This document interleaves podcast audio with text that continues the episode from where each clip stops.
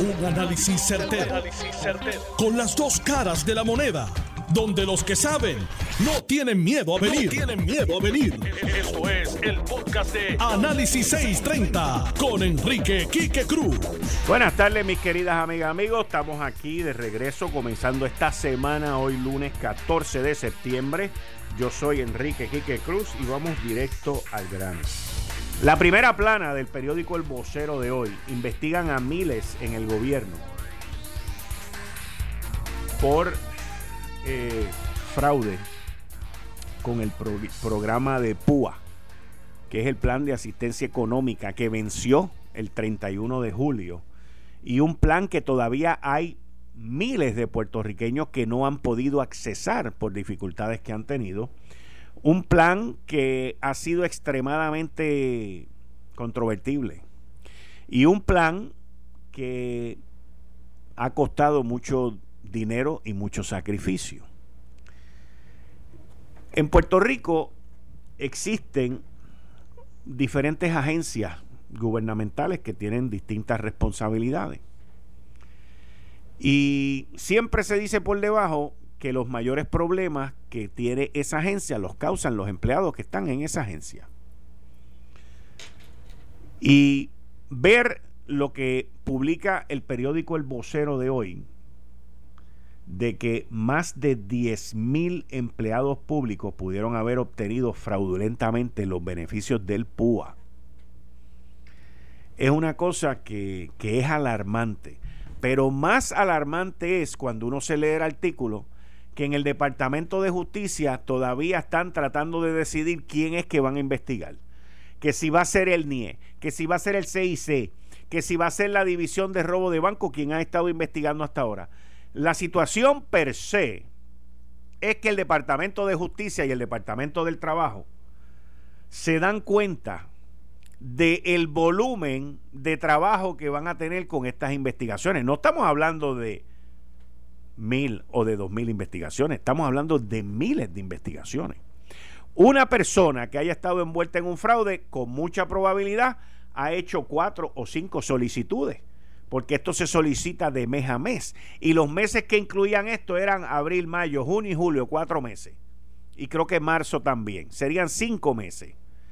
Y entonces, el gobierno todavía va lento, no, va lentísimo en con la decisión de cómo es que van a manejar esta situación. Mirando la noticia y mirando la reacción de mucha gente a través de las redes sociales desde hoy por la mañana, pues todo el mundo estaba ya pintado de color pidiendo las cabezas de todos los empleados públicos que supuestamente están envueltos en esto. Yo quiero hacer un llamado, y esto es bien raro en mí, pero quiero hacer un llamado a la cordura con este tema. Les voy a explicar por qué. Porque si bien pueden haber miles de empleados públicos envueltos en esto de alguna manera fraudulenta, también tenemos que estar conscientes de que en Puerto Rico y para este tipo de fraude se ha utilizado mucho el robo de identidad. A muchas personas le han robado la identidad para llenar reclamaciones fraudulentas. Y si bien es cierto que eso ha ocurrido, porque lo hemos visto y lo hemos, o sea, es claro que eso ha ocurrido, si bien eso es cierto, tenemos que ser muy cuidadosos en las investigaciones y en a quién acusamos. Eso es lo primero. Lo segundo, lo segundo es que cuál va a ser la política del gobierno cuál va a ser la política del gobierno en cuanto a si identifico a un empleado que la prueba demuestra que estuvo envuelto en una reclamación fraudulenta. ¿Cuál va a ser la política de la administración y del gobierno? Y ahí no solamente la gobernadora, el secretario del Trabajo, Carlos Rivera Santiago, tiene que delinear, obviamente asesorado por abogados en derecho laboral, qué es lo que van a hacer. Eso es bien importante. ¿Lo voy a suspender sin sueldo? lo voy a votar cuando termine el proceso. O sea, ¿cómo, vamos a manejar esto? El gobierno aquí tiene una excelente oportunidad, excelente oportunidad de dar ejemplo de que si te cojo robando, vas para afuera. No podemos pensar de votar a 10 mil, 11 mil o 15 mil empleados simplemente por el hecho de que sean sospechosos. Por eso, y específicamente lo digo por la parte del robo de identidad, tenemos que ser cuidadosos, cautelosos y juiciosos en cómo manejamos esto. Pero una vez, una vez encontremos, una vez encontremos la prueba contundente que vamos a hacer. Una de las cosas que se puede hacer, y esto se hacía antes mucho en la empresa privada, no sé si todavía lo hacen, pero una de las cosas es, mira, este, te cogí robando, delito grave, vamos a hacer esto, renuncia, vete y nosotros vamos a llevar el caso tuyo a corte. O puede el gobierno decidir de eliminarlo y votarlo sumariamente y llevar el caso a corte. Hay 20 avenidas que se pueden utilizar en esto, pero sí hay que tener la prueba contundente para llevar a cabo estas investigaciones. Y si el gobierno no tiene los recursos, que es lo que yo me sospecho, si el gobierno no tiene el personal para investigarlo, pues miren, busquen el dinero, recluten gente que ya sean policías, detectives retirados. Aquí tienen que haber cientos de detectives retirados que se les puede contratar, que se les puede dar un trabajo para que ayuden en estas investigaciones y estarían creando empleo, estarían haciendo un bien y un, y un sistema de purificación en el gobierno de Puerto Rico. La gobernadora, y uno este tema, uno es, uno, el, uno, pongo en conjunto el tema del del PUA y del fraude en el PUA con que durante el día la gobernadora Wanda Vázquez anunció que iba a incluir una medida de anticorrupción en la sesión extraordinaria y yo creo que el estímulo de que la gobernadora vaya a incluir una medida anticorrupción en la sesión extraordinaria tiene que ver con la magnitud del fraude que hay en el Departamento del Trabajo. No solamente por empleados, del Departamento del Trabajo, porque nos vamos a dar cuenta que hay empleados de muchas dependencias gubernamentales.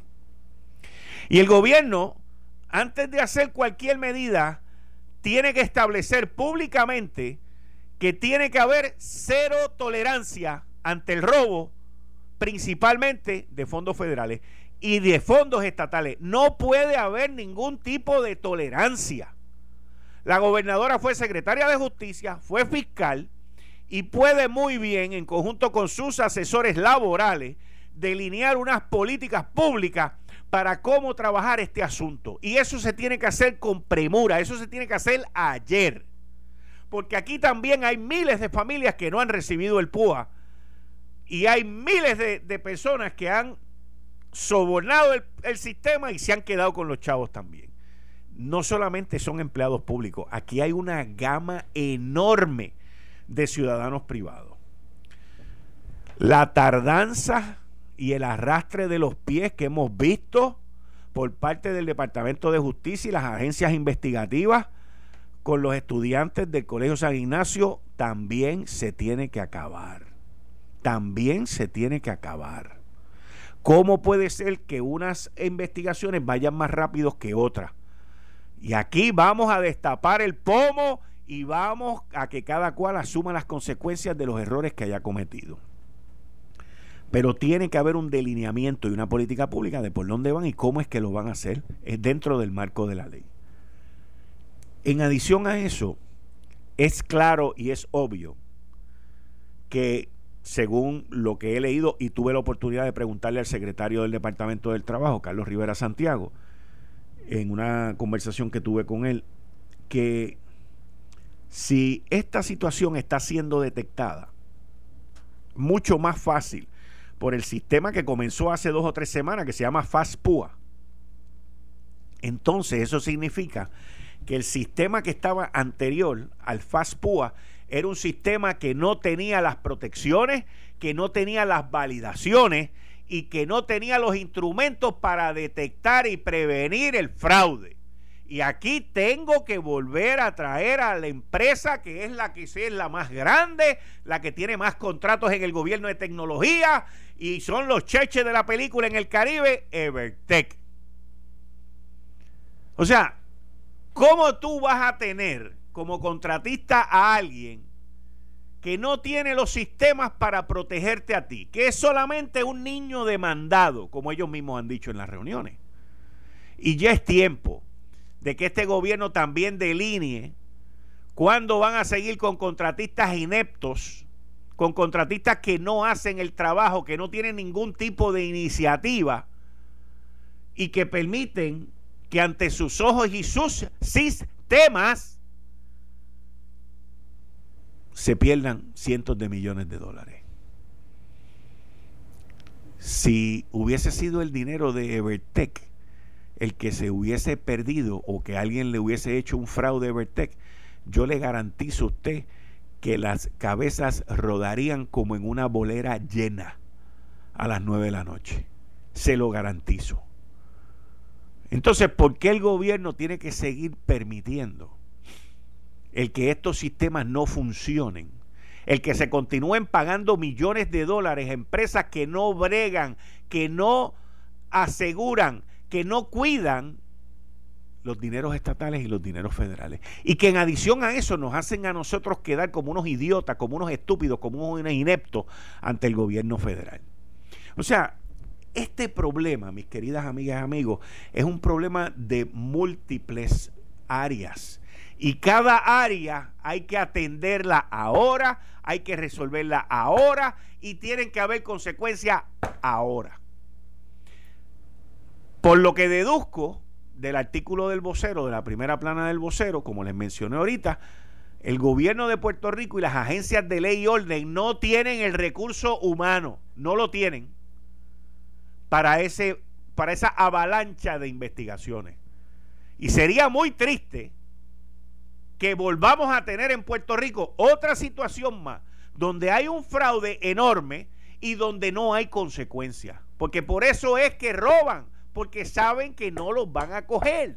Y se creen que metiendo miedo por ahí, diciendo que cogía cuatro, que cogía cinco, que cogía diez, que no, ya hemos confiscado 20 millones de pesos o 100 millones de pesos, se creen que con eso pues va a parar la cosa. Yo lo que sigo es viéndolo más y más y más y más. Esto es como si fueran conejos.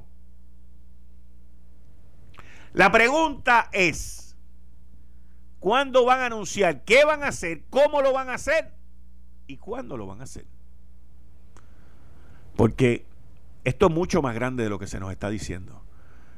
Muchísimo más grande. Yo llevo meses, meses, y de todas las veces que yo he entrevistado al secretario del Trabajo, Carlos Rivera Santiago, todas las veces que lo he entrevistado, siempre le hacía la pregunta, y el fraude interno, y el fraude interno, y el fraude interno. Él lo sabe. Y él desde el primer día me lo aceptó. Y este es uno de los distintos fraudes. Allá adentro hay gente que estaba cobrando 300 y hasta 500 dólares por procesar. Por procesar. Por procesar reclamaciones y sacar los cheques rápido. Esa es una. Había otro que cobraba 200 y 300 pesos cuando daban los turnos por adelantarlo. Y ahora resulta que hay gente que también cometió fraude pidiendo el PUA, porque si yo trabajaba aquí en el gobierno y trabajaba por allá de part-time y 20 cosas, eso es fraude y eso se tiene que procesar. Si tienen que inundar las cortes, inúndenlas, pero tienen que establecer los procesos y se tienen que mover ya. Nosotros somos el reír en el manejo. ¿Y cuál es el problema de esto? ¿Cuáles son las consecuencias? Se afecta, miren, usted, FEMA, FEMA, FEMA tiene aquí más de mil y pico de empleados. ¿Ok? Y FEMA ven esto y se lo mandan al administrador de FEMA. El administrador de FEMA, que está allá en Washington, debe tener hoy traducido al inglés la primera plana del vocero y el artículo de la página 6. Y debe de tener hoy las, reacciones y lo que pasó y lo que está diciendo. Porque FEMA va a gastar aquí en Puerto Rico cerca de 40 mil millones de dólares. Eso es FEMA. De FEMA eso va para Casablanca. El Congreso de los Estados Unidos, donde se está ahora pidiendo cacao, con la cuestión de los fondos de Medicaid. Ya deben de tener esa primera plana y todo ese reporte allá en el Congreso. Mira, estos, estos por poco se me va. Estos ibaritos allá en, eh, por poco, papá, pero no llegué, no llegué. Llegué a las primeras dos. Eh, mire, estos ibaritos, vamos a hacerlo con J, pero con I. Estos ibaritos allá vuelven de nuevo a, chaval con esto. Y así por el estilo, señores, nosotros quedamos como unos pillos, como unos rateros. ¿Ah? Es la verdad. Es la verdad. Y el gobierno tiene que hacer algo para parar esto. Tiene que hacer algo para parar esto. Esto, esto, esto es inaudito. Esto es inaudito. Y yo entiendo, para finalizar con este tema, que la propuesta de la gobernadora de anticorrupción tiene que ver con, ese, con la magnitud de eso. Porque parte de lo que la gobernadora menciona son de compañías que se inscriben en, en principio del cuatrenio y compañías que se inscriben para cometer fraude. Ahí está envuelto también el Departamento de Estado. Y ahora que hablo del Departamento de Estado y de su secretario Raúl Márquez, a quien conozco. Secretario, el, el derecho vigente, no soy abogado, pero el derecho vigente ya cubre quiénes son aquellas personas que van a estar envueltas en el proceso de los fondos federales CDBG y todos esos nombres que hay por ahí. Eso ya está delineado por acuerdos con el Departamento del Tesoro o ya está delineado por acuerdos con Casablanca. Y me refiero a todo lo que tiene que ver con fondos de recuperación. Al igual que con los 2.240 millones de dólares del CARES Act. Eso está delineado por tres agencias en específico. Hacienda, que quien desembolsa, OGP y AFAF. Esas son las tres agencias que están con, en acuerdo con los federales que van a estar envueltas en esto. Y, y es bien importante que usted, en el poco tiempo que le queda como secretario de Estado, se enfoque, por ejemplo, en esta cuestión de las corporaciones que hacen a última hora para cometer fraude con el gobierno de Puerto Rico o en la empresa privada. Al igual que es muy importante que usted también se enfoque en, en, el cambio de gobierno que va a haber en Puerto Rico, en la transición, que lo han puesto usted ahí. El viernes salió una orden ejecutiva donde la gobernadora Wanda Vázquez eh, lo designa usted para una serie de actividades que tienen que ver con estos fondos. Y, y eso eh, yo entiendo que desvirtúa eh, los procesos ya establecidos y procesos que se tienen que llevar a cabo. Y aquí ya lo que queda de gobierno es básicamente septiembre, mañana ya lo que queda es medio mes, octubre, noviembre, diciembre. Aquí lo que van a quedar aproximadamente después de mañana son 105 días. Y en esos 100 días, 105 días hay mucho que hacer y la gobernadora con su presentación de una ley anticorrupción que tiene que ver con corporaciones, yo entiendo que van a ocupar bastante tiempo. Las demás agencias se tienen que asegurar de cumplir con la ley, cumplir con los parámetros, con los procesos establecidos, para que las cosas se terminen haciendo bien dentro de los 105, 106 días que les queda. Hay mucho por hacer pero mucho por hacer contra la corrupción. Y yo espero que puedan establecer y hacer una diferencia en estos 105 días para lo que viene por delante.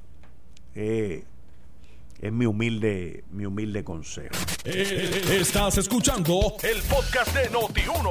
Análisis 630 con Enrique Quique Cruz. 5 y 33 de la tarde de hoy, lunes 14 de septiembre del 2020. Tú estás escuchando Análisis 630, yo soy Enrique Quique Cruz y estoy aquí de lunes a viernes de 5 a 7.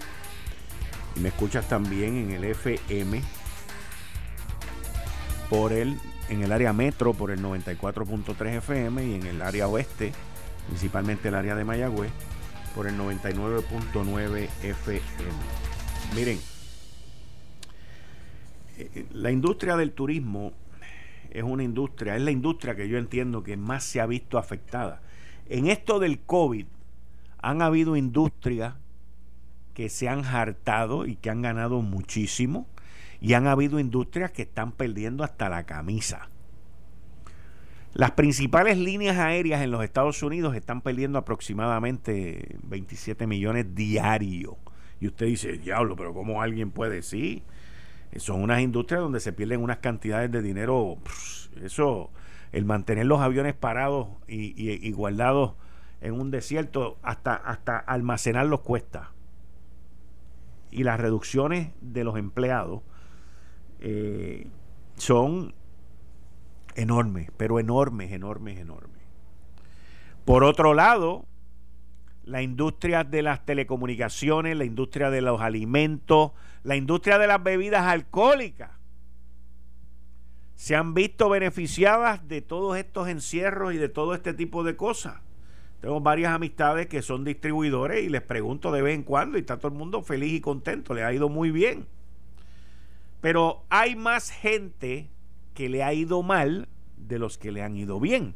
Son muy pocas las industrias, la industria de la farmacéutica, la industria de las farmacias han logrado, los tecnólogos médicos, los laboratorios, los hospitales, algunos, no todos, los hospitales han sufrido muchísimo porque mucha gente no se atreve a ir a los hospitales. Los abogados, ni se diga, han sufrido por la paralización de los casos. Y, puedo oír la industria de la construcción afectada, pues, montones. No quiero ni tan siquiera mirar para la industria de los conciertos, toda esa gente. O sea, son, hay, hay mucha industria y hay miles y miles y miles de empleados que se han visto afectados por esta pandemia. Y esto, estamos entrando ahora en una segunda etapa porque se está acercando el frío. Ya estamos en septiembre, pero ya una vez empieza a llegar octubre, noviembre, diciembre y enero, se va a poner difícil. Hoy vi un dato, bendito, que me da una pena y una tristeza con los españoles. España no solamente políticamente, financieramente y económicamente está pasando por uno de sus peores momentos, sino que también el COVID ha vuelto a, amenazar España. Y tengo estos datos de el Departamento de Sanidad de España, que es como si fuera el Departamento de Salud aquí. Añadieron, escuche esto, es, es más de un día, 27.404 nuevos positivos por el coronavirus y 101 muertos desde el viernes. Esto fue, esto fue en el pasado fin de semana. En la rueda de prensa habitual de los lunes ha comparecido la Secretaría de Estado de Sanidad en vez de Fernando Simón. Fernando Simón era el individuo que iba allí siempre, daba sus conferencias de prensa, daba los datos y decía todo lo que estaba ocurriendo.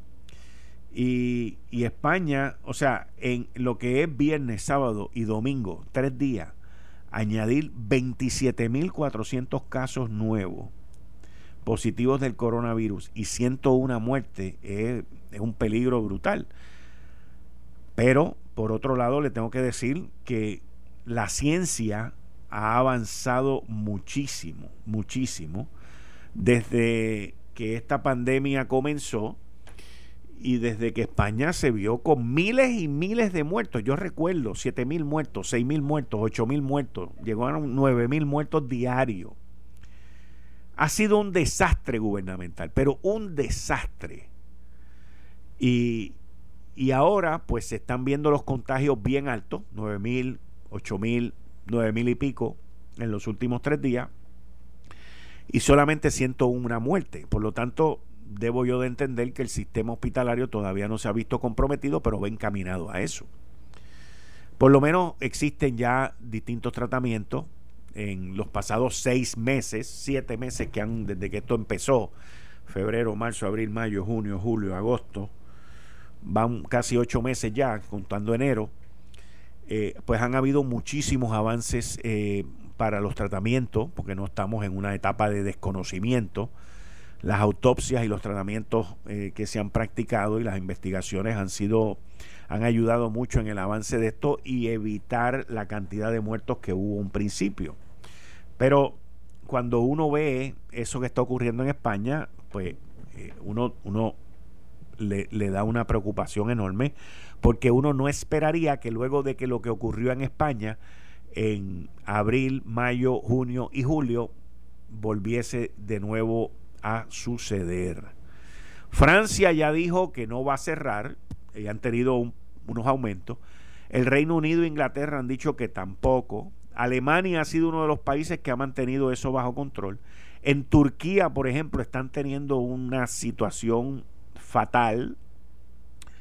Y así sucesivamente, usted sigue mirando y sigue mirando y sigue mirando. En Estados Unidos, eh, los números de contagio han ido bajando, los números de muerte han ido bajando, pero todavía pues continúan en ciertos sitios. La ciudad de Nueva York ha estado bastante bajo control, pero le tengo que decir que la ciudad de Nueva York está vacía, vacía.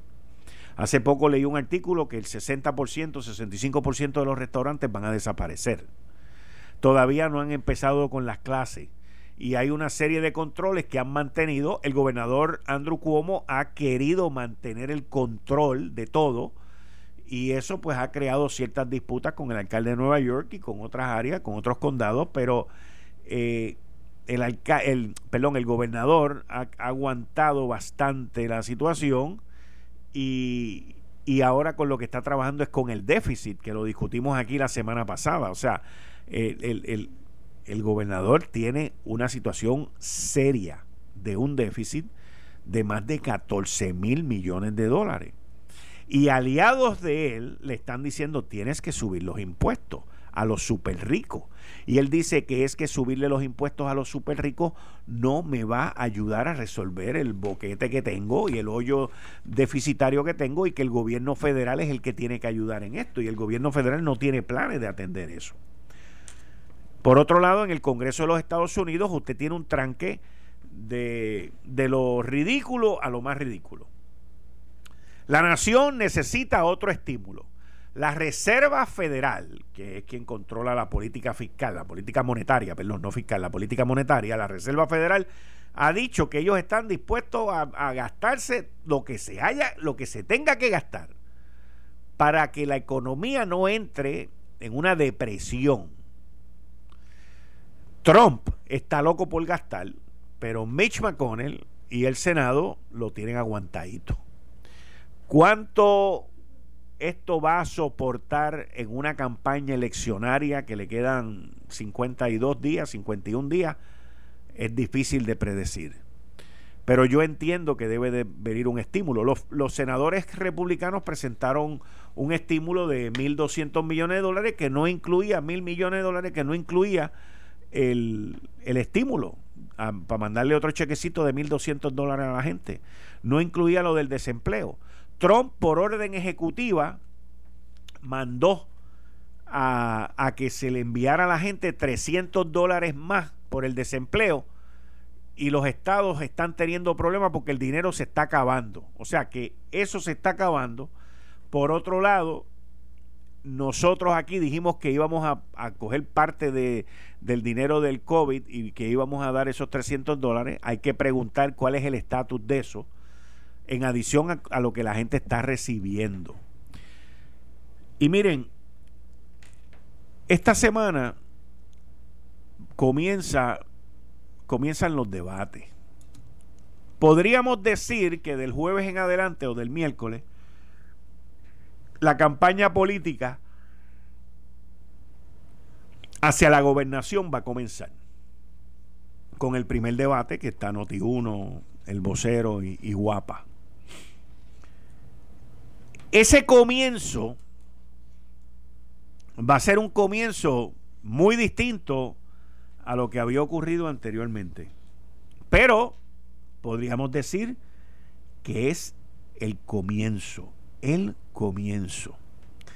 La economía en Puerto Rico, la economía en Puerto Rico está sobreviviendo por un tubito bien chiquito y bien finito en un tanque de oxígeno que le queda bien poquito oxígeno. Como les dije, áreas como Ashford en Condado, Viejo San Juan, desastre. La industria hotelera, desastre. miles y miles y miles de gente desempleada, sin púa, sin beneficio. Y un gobierno que todavía no nos los ha querido decir, pero un gobierno que tiene un déficit que si no fuera por el presupuesto que hicieron, donde tuvieron que sacar del dinero que tenía guardado allá la Junta para pagarle a los acreedores, tuvieron que sacar cerca de 1.800 millones de pesos y se van a quedar cortos. ¿Me escuchó? Se van a quedar cortos. Van a tener que volver donde la Junta el año que viene a pedir más, aún con los recortes, porque no les va a dar. Los ingresos están por el piso. Están, yo entiendo, esta es mi opinión y no tengo data, pero por el movimiento económico que estoy viendo, está por debajo de lo que ellos anticiparon. ¿Me escuchó? Los ingresos están por debajo que lo que dice el plan fiscal. Habiendo dicho eso, van a tener que ir a buscar más dinero al pocito dulce que tienen ahí guardado para los acreedores. Eso va a llevar a que se cambie de nuevo el plan fiscal, no hay de otra, y a que renegocien. Porque le quiero decir, no, no, no quiero ser como dice en inglés, es como más lindo se oye, para que no me entiendan algunas personas. I don't want to be the bearer of bad news. Yo no quiero ser el proveedor de malas noticias. Pero el año que viene, lo que es de enero en adelante, es que las cosas se van a poner de hormiga brava. Ya el proceso de la campaña política ha terminado como quiera que sea, va a haber un cambio de gobierno, lo cual va a traer una paralización en el gobierno en el gasto. Entiendan esto. No importa quién gane, en el gobierno va a haber una paralización en el gasto. Tenemos la baja de productividad de los empleados públicos, que muchos no quieren volver a trabajar, muchos están trabajando desde sus casas, pero muchos más están recibiendo pago sin hacer nada.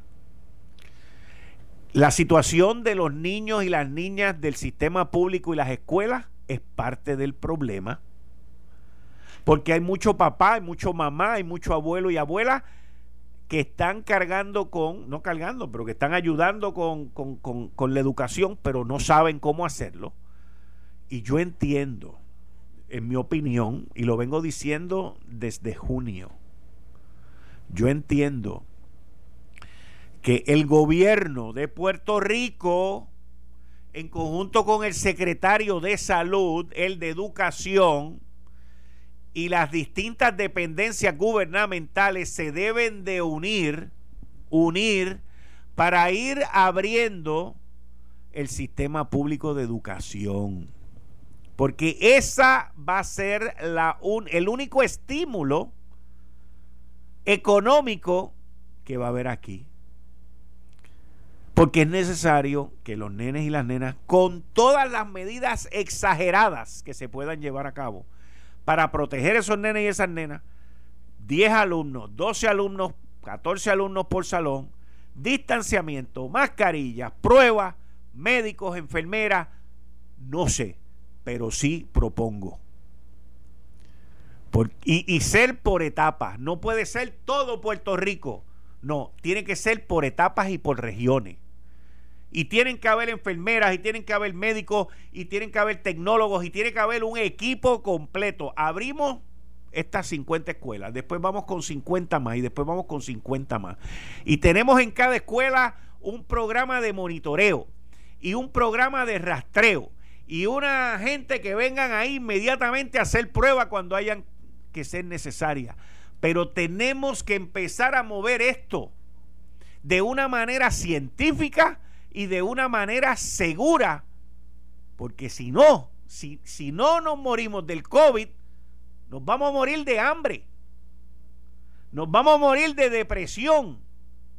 Nos vamos a morir de otra cosa. Y quiero que sepan, aquí hay mucha gente que se está muriendo. Que no tienen que ver con el COVID. Aquí hay gente que se está muriendo por ataques al corazón, por derrames, por neurisma y por otra serie de cosas durante esta pandemia y eso tiene que ver con el estrés y la situación en cómo estamos viviendo.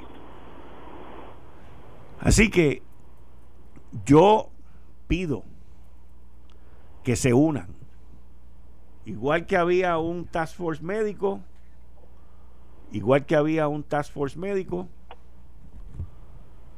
deberíamos de juntar mentes para establecer un task force y empezar las escuelas. Y vuelvo y repito, de 50 en 50, algo que sea controlado. Y yo empezaría en las áreas más recónditas que hay en Puerto Rico, donde esos nenes y esas nenas están sufriendo porque no tienen ni computadora ni internet. Yo empezaría por ahí. Yo empezaría por los más necesitados. Yo empezaría por los que tienen menos acceso a la educación y quieren estudiar. Yo empezaría por esas áreas. De chiquito a grande. E ir poco a poco. Aquí no podemos pensar, no podemos planificar. Y ese yo, yo entiendo que el gran problema en cómo es que vamos a comenzar la educación pública, el gran problema es que todo el mundo está pensando en un día de inicio de clase. En, en, un día como era antes. No podemos pensar como era antes. Y la iniciativa tiene que venir por parte del, secretario del Departamento de Educación. No podemos dejarle todo a Lorenzo González. Lorenzo González dice, sí, no, pam, pam. Pero aquí hay que llegar a donde y decirle, yo necesito esto. Y voy a empezar de esta manera con 50 escuelas y voy a empezar en estos grados porque científicamente los chiquitos son los menos que se contagian, porque los chiquitos están más inmunes y seguir por ahí. Pero ya estamos a septiembre 15. Se suponía que las clases empezaran el 17 de septiembre y se atrasaron las clases presenciales del 17 de septiembre porque en agosto votamos la bola y en julio votamos el bate. Pero ya tenemos que empezar a mirar esto para principios de octubre. Porque las clases son una parte importantísima en traer de vuelta a papá, mamá, abuelo o abuela a trabajar. Y a papá y a mamá que vuelvan a trabajar en el gobierno tienen que tener su oficina, su distanciamiento y lo mismo que le acabo de decir a las escuelas. Por eso es que hay que empezar por etapas. Ahí lo tienen, para que ustedes lo evalúen, lo analicen, otros se lo copien pero por lo menos que alguien lo implemente en el gobierno.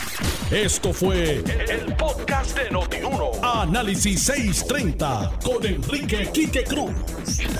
Dale play a tu podcast favorito a través de Apple Podcasts, Spotify, Google Podcasts, Stitcher y notiuno.com.